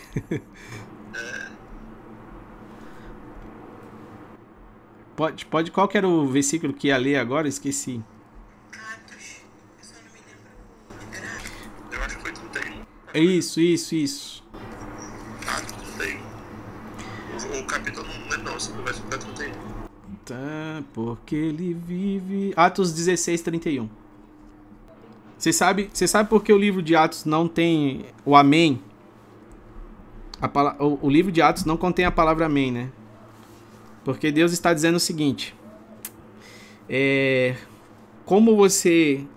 Eu bati na porta, a porta foi aberta e eu entrei. Então deixa eu falar: o que aconteceu em Atos só vai acabar quando eu fechar a porta. Quem abre a porta e quem fecha é ele. Lembre-se da arca: quem abre e quem fecha é ele. Então ele está dizendo o seguinte: sabe por que Atos ainda não acabou? Porque eu não terminei. Quando eu terminar, eu fecho a porta.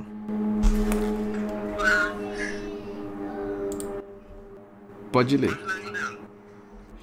Por isso, Jesus disse assim: Ó, Zaqueu, eu vou na tua casa. Por quê? Porque chegou salvação. A atitude de Zaqueu trouxe salvação para a casa dele. Jesus é o Salvador. E Jesus diz assim: Eu vou na tua casa. Meu irmão, se quiser tomar uma decisão hoje, Deus está dizendo: a sua decisão, por mais que você ainda não realize, ele disse bem assim: Eu vou pagar quatro vezes mais. Aí volta o quatro de novo, né? Eu vou pagar quatro vezes mais, porque quatro fala sobre um transbordo. É o nível, é a medida de Deus para o transbordo. Por isso que o amor ele tem quatro níveis. Quem ama vai ter que passar pelos quatro níveis. Se você achar que você ama, é só você medir. Como é que tá o teu amor? Ele tudo espera, tudo sofre, tudo crê, tudo padece. O amor, ele tudo suporta. O Senhor vai nos dizer, olha, você precisa. O último nível do amor é suportar. Porque não adianta o que eu estou conquistando. Não é sobre o que eu conquisto, é sobre o que eu suporto. Eu posso até conquistar muitas coisas, mas se eu não suportar, eu vou quebrar. E Deus não vai deixar repetir. Por isso que ele tomou sobre si. ele tomou sobre si. Então ele está dizendo: agora eu facilitei para você, meu amigo. Para você viver esse nível de amor, você precisa entender Deixa eu pegar aqui o amor. Pode, pode falar. Você procura esse quarto nível, na verdade, Jesus ele cumpriu os, os, todos os níveis, né? É por isso que, que lá em Hebreus, no capítulo 12, verso 4, está tá dizendo assim: ainda não tendes resistido até o sangue, combatendo contra o pecado. Né? É nesse nível que ele está falando, né?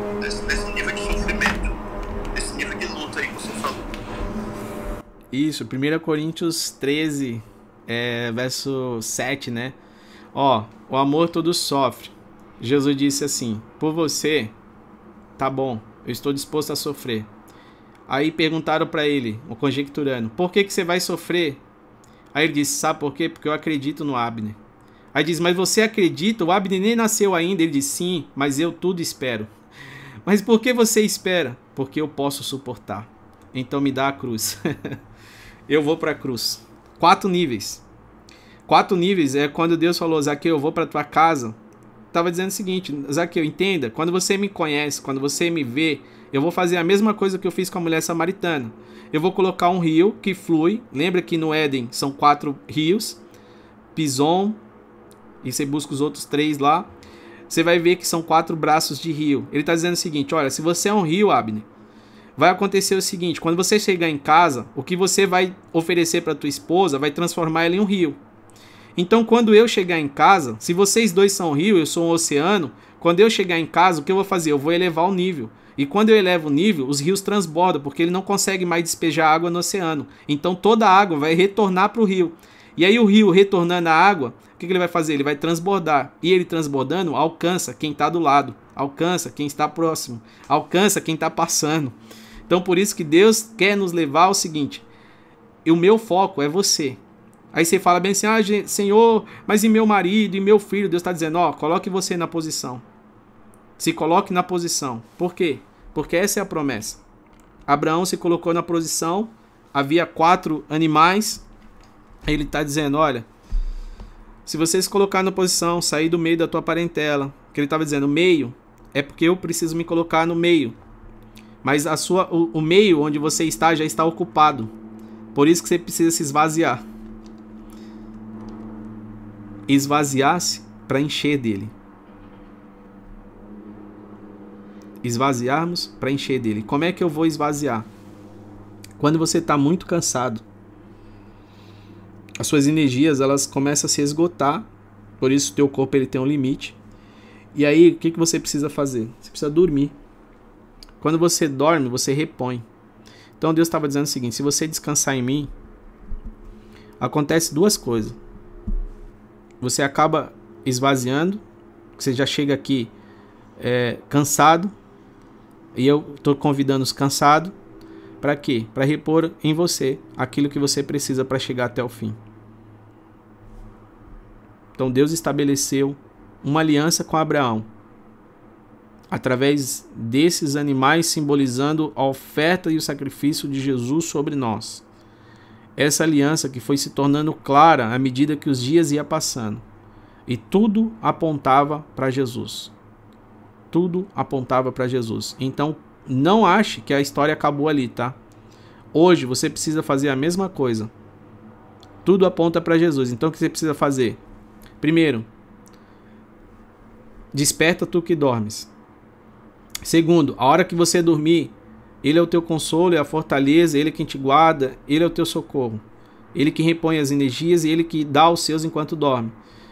Terceiro, ele está dizendo o seguinte: a hora que você dorme, a hora que a lâmpada né, vai dormir, aí Deus está dizendo: eu, eu acendo aqui, eu estou do seu lado. Mas tem um detalhe: quando você estiver acordado, é você que vai expulsar as aves da ninha. É você que vai expulsar. É você. Não, não, não tente jogar a responsabilidade para Deus. Não tente a gente colocar a culpa em Deus sobre um vício que você tem. Você vai dizer bem assim: não, tá vendo? Isso aqui é por causa da minha fraqueza, da minha carne. Aí você diz bem assim: ah, sabe por que eu faço isso? Porque eu nasci no pecado, né? Você tá ligado? Adão, meu amigo, para com isso. Para de comer o fruto que Adão comeu. Come o fruto que Jesus ofereceu na cruz. É o novo vinho. Sabe? A gente fica muito se apegando a, a justificar os nossos erros em Adão. Então por que, que você não justifica sobre Jesus? Por isso a Santa Ceia não é para fazer em memória de você, é fazer em memória dele, não é sobre o seu passado, mas é sobre o passado dele. Porque no passado dele está o teu futuro. Então é isso, queridos. Que Deus abençoe e que a gente possa continuar buscando, acendendo essa tocha. Como que você acende a tocha? Como que você mantém isso aceso? Meu irmão, eu não conheço outro remédio a não ser ficar falando com ele. O que, que é falar com ele? Jejum e oração. Então a igreja precisa voltar a orar. Sabe? Às vezes a gente estava muito cheio de atividade. Eu conheço muitos amigos cantores, pastores, que tinham uma agenda tão lotada que ele não tinha mais tempo para orar. Mas aí Deus falou bem assim: Deixa eu fechar a sua agenda. Eu tenho saudade de você. Vai dormir um pouquinho, vai. Vai dormir um pouco. Você tá muito, você tá muito ativista. Eu preciso te mostrar o que eu quero e trazer de volta para minha revelação a minha aliança nunca foi sobre sair por aí é, achando que você ia resolver o mundo. A minha aliança com você é o seguinte: resolve a sua casa. E deixa o mundo com meu filho.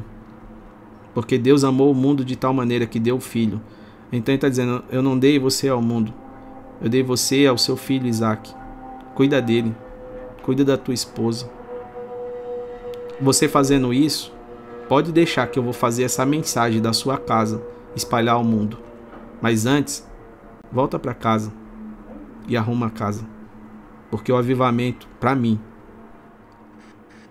começa em casa. A Bíblia vai sinalizar sobre os ossos. Ezequiel, quando ele vê aquele vale de ossos secos. A palavra osso, a primeira menção está lá no Éden. Que é quando Adão acorda de um sono profundo, que nem Abraão, num sono profundo, e vê os ossos, ele diz: oh, é ela. Sabe, quando a gente olha e volta a olhar para Deus, a gente vai ver o que Deus está fazendo. Adão olhou para sua esposa e viu o que Deus tinha feito, porque ele não viu. Deus, irmão, eu não creio que ele tinha um osso exposto ali para ele dizer bem assim: é osso do meu osso. Como é que ele viu aquilo que Deus fez no secreto? É porque ele estava olhando para Deus. Jesus disse assim, ó: Tudo que eu faço é porque eu vi o meu pai fazer. Pastor Jean, você falou uma coisa muito, muito importante aí no final, né, que a gente pega aqui no nosso espírito, é que aquilo que eu tenho que fazer, Deus não vai fazer. Né? Quando Jesus está lá com Lázaro em frente à tumba, ele não é ele que tira a pedra. Né? Ele diz, tire a pedra aí, o resto é comigo, ressuscitar é comigo vai tirar a pedra com vocês. Quando ele falar em Apocalipse, diz estou à porta e bato, ele diz, se você abrir, né, Jesus vai bater a porta, agora abrir é comigo. Ele não vai tacar pé na porta, ele não vai combater ele é assaltante, né, nem é delinquente, como fala o outro. E algo muito importante que a gente precisa falar, e você falou outra coisa aí que me lembrou uma canção, não sei se você conhece, pastor Jean, do Samuel Mariano, E diz assim, ó, tudo que eu queria era falar contigo, mas tempo pra mim você não tem. Tudo que eu queria era ser seu amigo, mas o meu espaço você preencheu também. Nunca mais conversamos de madrugada e em soluço já não ouço sua voz. Que saudade, que saudade eu tenho das nossas conversas e dos segredos que haviam entre nós. Foi por isso que eu fechei as portas pra ver se você lembrava de mim. Já não dá mais pra viver nessa indiferença. Não, eu não suporto mais viver assim. E às vezes a gente se encontra assim, viu, pastor Jeff? Esse hino é forte, eu conheço. Uau! Que saudades. Cara, eu sinto Deus falando isso, viu, Abner? Foi de Deus, cara. Eu sinto para Deus falando para muita gente assim. Você fala bem assim, Senhor, mas eu já tô melhor do que eu estava antes. Deus tá dizendo, você não viu nada. Você acha que eu guardei você nessa quarentena toda com um monte de gente morrendo para quê? Para que você me dissesse que você tá melhor do que estava antes? Não, Deus está dizendo, meu amigo. Se você olhar aquilo que eu desenhei antes de você nascer, se você olhar para os céus, irmãos, Deus está antes no início aqui, Deus falava o seguinte, olha, tem pessoas aqui que está ouvindo ou que vai ouvir isso aqui. Deus está dizendo o seguinte: você precisa contemplar. Você precisa voltar a contemplar. Tem pessoas, sabe, que Deus está dizendo o seguinte: ó, ela só precisa voltar a contemplar o pôr do sol, porque ela vai entender a viração do dia. Só sair, você vai ver tanto de fotos que as pessoas estão postando nesses dias de quarentena, desde que começou essa questão de pandemia, o tanto de foto que você acha no Google sobre pôr do sol, porque as pessoas começaram a voltar a contemplar. E Deus está nos, nos chamando, dizendo bem assim, ó, contempla. Davi entrava na casa só, sabe para quê? Ele não queria cantar um hino bonito. Ele está dizendo, eu só, eu só vim aqui para contemplar a beleza da formosura dele.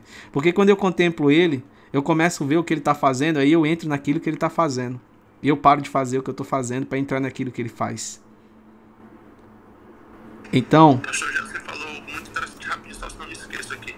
Você falou, né, que ele contemplou e entrou naquilo. E algo que Deus falou comigo há algum tempo atrás é que aquele que contempla não experimenta. Né? Tem muita pessoa só na janela, pastor Jean, observando, contemplando. Mas se não sair da janela, abrir a porta passar por ela para experimentar aquilo que está contemplando, não vai saber o que é bom. Então tem, tem pessoas aqui embaixo, sabe, que estão contemplando tudo aqui, tudo que tem sido feito. Mas se não sair da contemplação e for para o experimento, aí você vai ver qual a diferença. A diferença é entre contemplar e experimentar.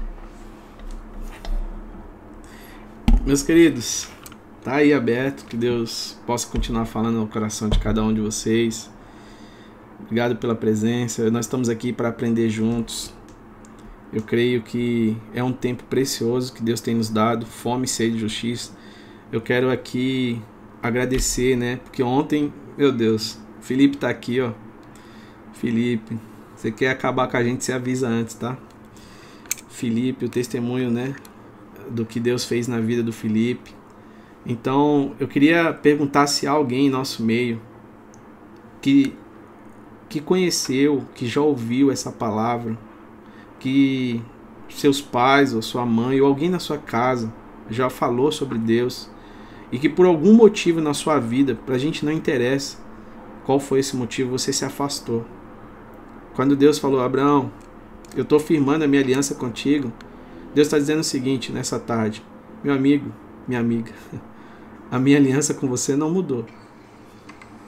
O que você faz, o que você fez, não afetou o amor dele por você. Deus não te ama porque você faz mais, porque você faz menos. Não.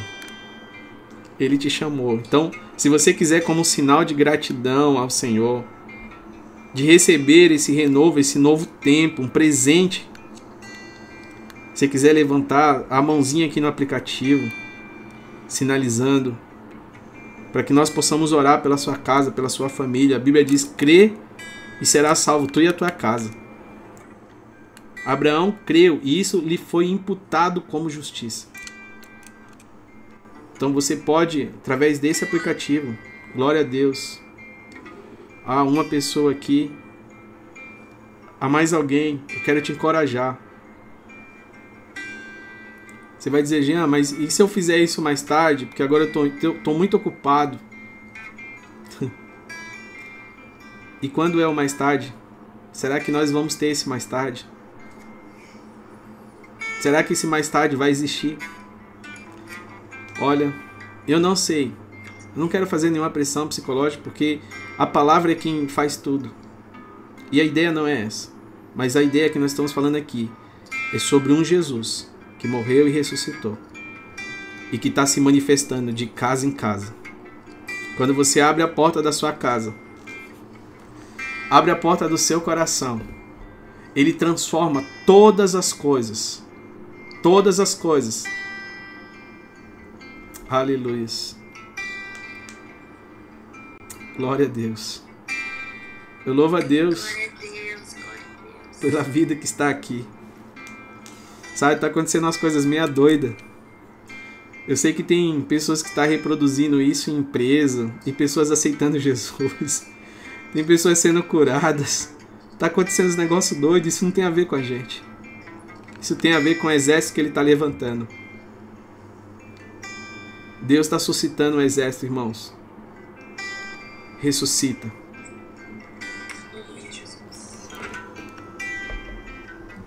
Técio, Abner, ó, o pastor Nuno tá aqui também. Se vocês quiserem orar, tem o nosso amigo.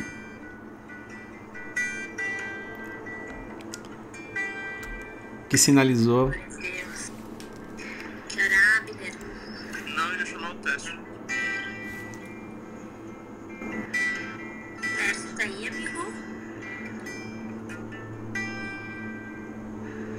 Você então, Abner. Orar sem Pai, muito obrigado por essa tarde, muito obrigado por esse tempo. Obrigado por, por essa pessoa que, que deu um passo de fé e ouviu a voz, não somente ouviu, mas ele abriu a porta nessa tarde.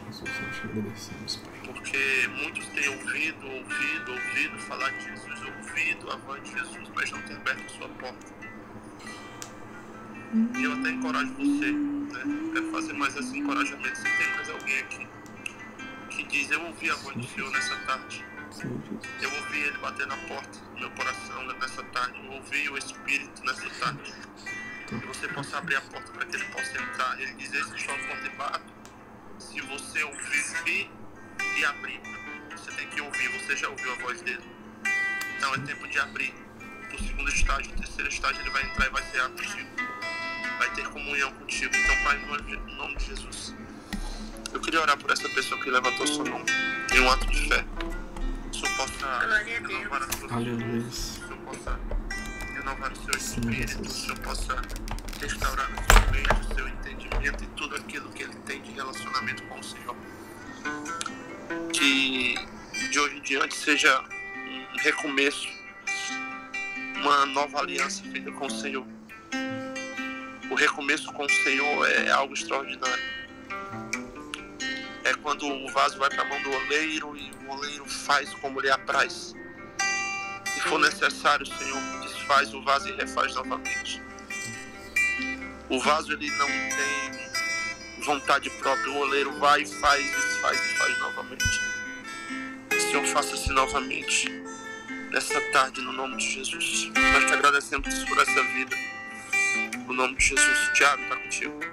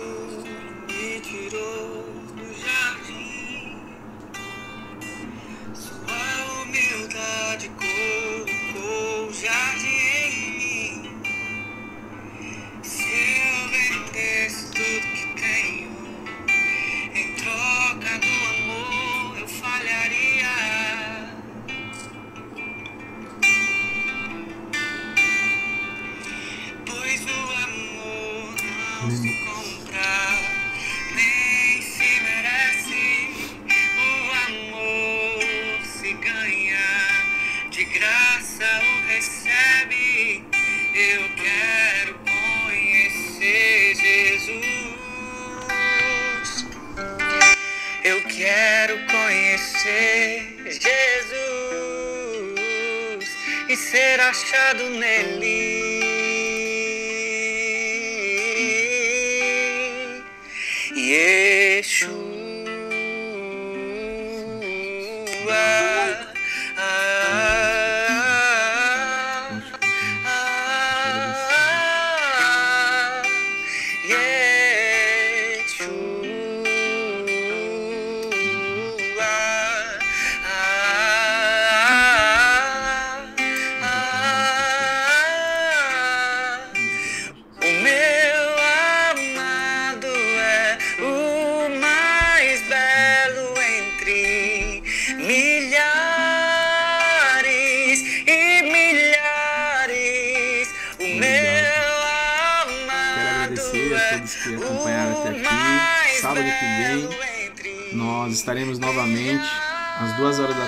Que Deus abençoe você que acompanhou aí pelo YouTube. Deus abençoe Kelly, Jabiane, Viviane. Deus abençoe a cada um. né? Todos vocês que têm compartilhado, vocês que têm assistido, vocês que têm buscado conhecer mais de Deus. Que o Senhor possa continuar falando no seu coração. Que o Espírito Santo de Deus traga a revelação e que o Espírito Santo de Deus possa manifestar sobre a tua casa aquilo que os olhos não veem, aquilo que os ouvidos não ouviram. Pois eu creio, eu creio, há um grande reavivamento de Deus sobre a tua casa. Eu declaro em nome de Jesus que os filhos retornarão para casa. Aqueles que saíram de casa retornarão. Esposa, esposa, em nome de Jesus. Em nome de Jesus. Que Deus abençoe. Estou finalizando por aqui no YouTube nós já vamos finalizar também no Clubhouse. Até a próxima!